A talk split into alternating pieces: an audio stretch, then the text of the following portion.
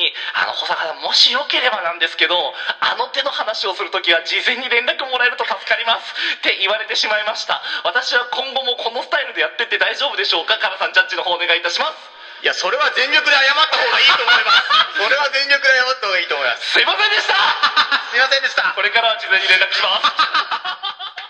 このようなやり取りをした直後に、この保坂という男はあろうことか、運営どころかもっと大勢の人間を敵に回すようなトークを取りやがりました。自主規制として今週の保坂のフリートークは音声を差し替えさせていただきます。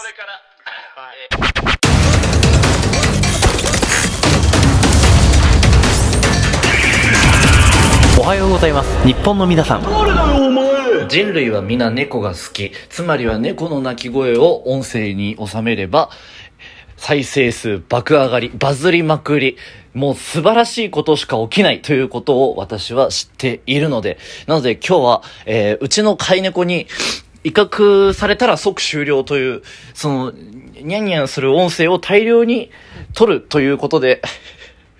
えー、再生数を上げてく、ほら、もう可愛い声しますね。ああ、しゃしゃしゃしゃしゃしゃしゃ。